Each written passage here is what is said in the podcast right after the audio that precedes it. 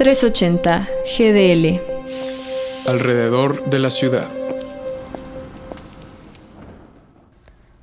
El muro colocado el sábado pasado en Palacio Nacional es la representación gráfica de un presidente que no quiere ceder y reconocer que hay un movimiento feminista legítimo, urgente y que no cabe en sus aspiraciones de pasar a la historia. Vimos cómo las mujeres se organizaron para nombrar a sus compañeras, hermanas y amigas asesinadas o desaparecidas en el muro que en pocas horas el gobierno nombró como el Muro de la Paz.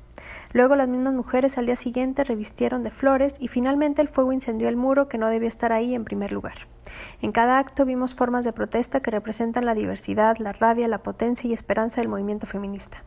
Hay mujeres que acompañan a otras mujeres a denunciar, hay otras que toman las calles, hay otras que cuidan de otros y de otras, hay otras que ponen el cuerpo para ocupar espacios de representación y toma de decisión, y hay otras que deciden intervenir los monumentos porque demuestra que la sociedad no está lista para recibir nuestro mensaje.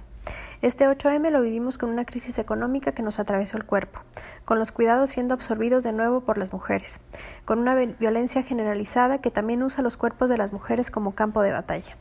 Las altas cifras de violencia contra las mujeres que incrementan diariamente nos habla, desde mi perspectiva, de la venganza del sistema patriarcal. Gritamos, avanzamos, tomamos las calles, levantamos la mano para participar políticamente, metemos demandas, vamos a tribunales, denunciamos formalmente y con cada uno de esos pasos el patriarcado se tambalea pero se reagrupa en el sistema que ha construido.